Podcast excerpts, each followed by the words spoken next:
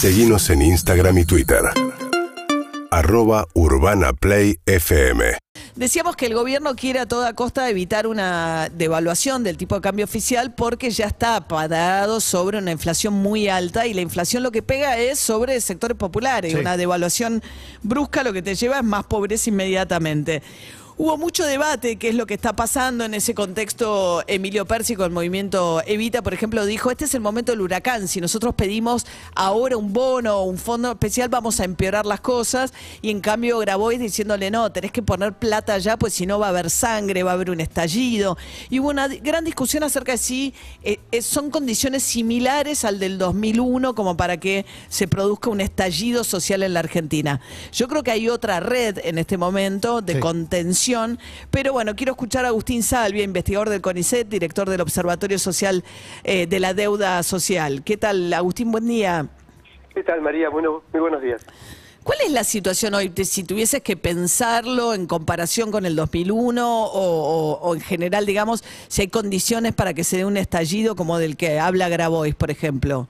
Bueno, a ver, eh, creo que hay, hay ciertas condiciones políticas que marcan desgaste y un debilitamiento ¿no? del, del- del orden político, pero desde el punto de vista económico-social eh, la situación es muy distinta.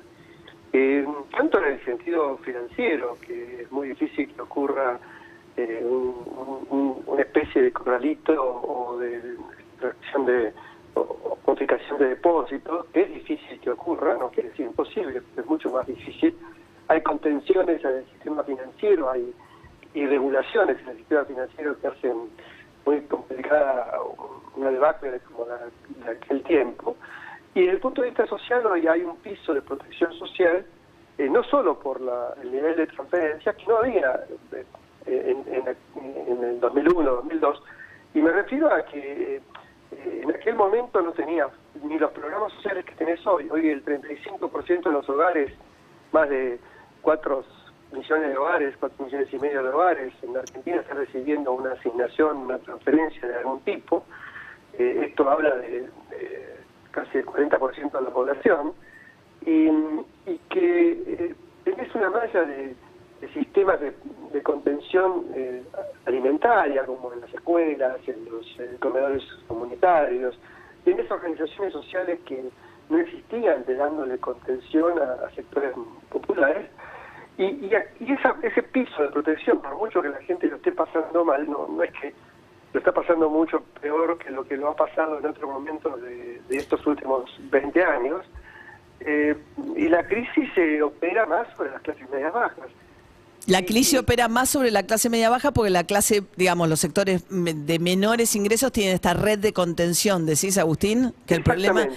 Ahora, el tema que, que es, me parece el tema del momento también es que si uno compara por ahí con el 2001, vos decís, claro, no es la salida de la convertibilidad, en principio no hay un tema con los depósitos, etcétera, etcétera.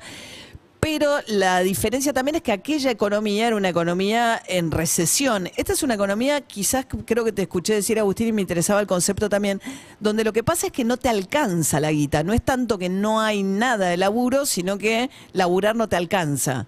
Exactamente, porque bueno, el nivel de actividad que hoy hay es muy importante todavía al nivel del sector informal.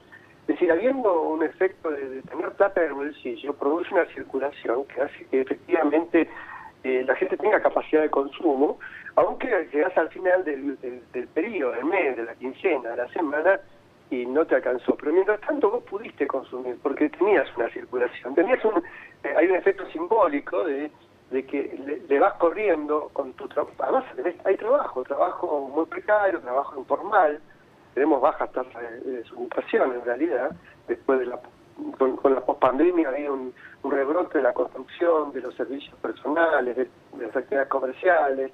Bueno, todo esto ha hecho que, que, que son trabajos pobres, informales, son muy precarios, pero pero la gente tiene trabajo. Hoy hay millones de personas que están saliendo a trabajar en- haciendo changas o actividades informales o en la construcción.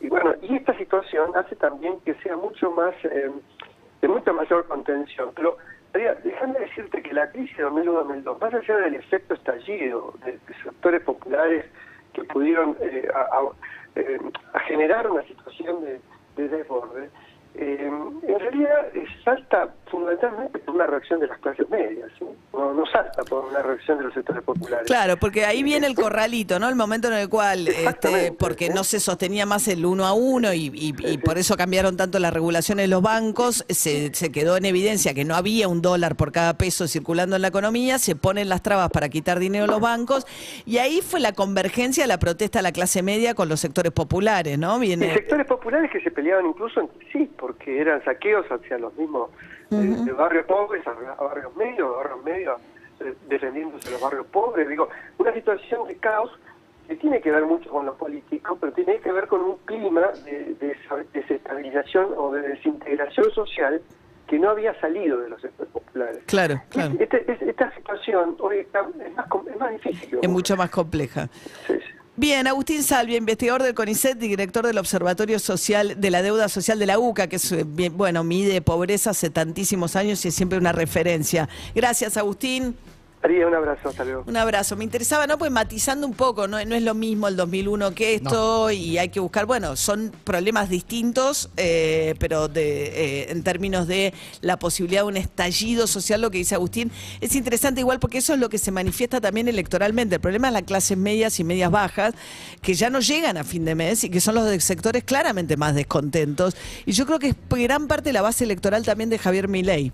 Sí, sí, Y- es cierto que los estados tienen una, una muy buena capacidad para contener a los sectores más bajos. Los sectores altos se contienen solo porque están dolarizados. El problema es que no llegan al medio. Y entonces, como no llegan al medio, tenés esto, de estos trabajadores que no llegan a fin de mes. que laburan y no les alcanza. Esa es la peor situación eh, en este contexto. 8 y 27 de la mañana. Urbana Play 104.3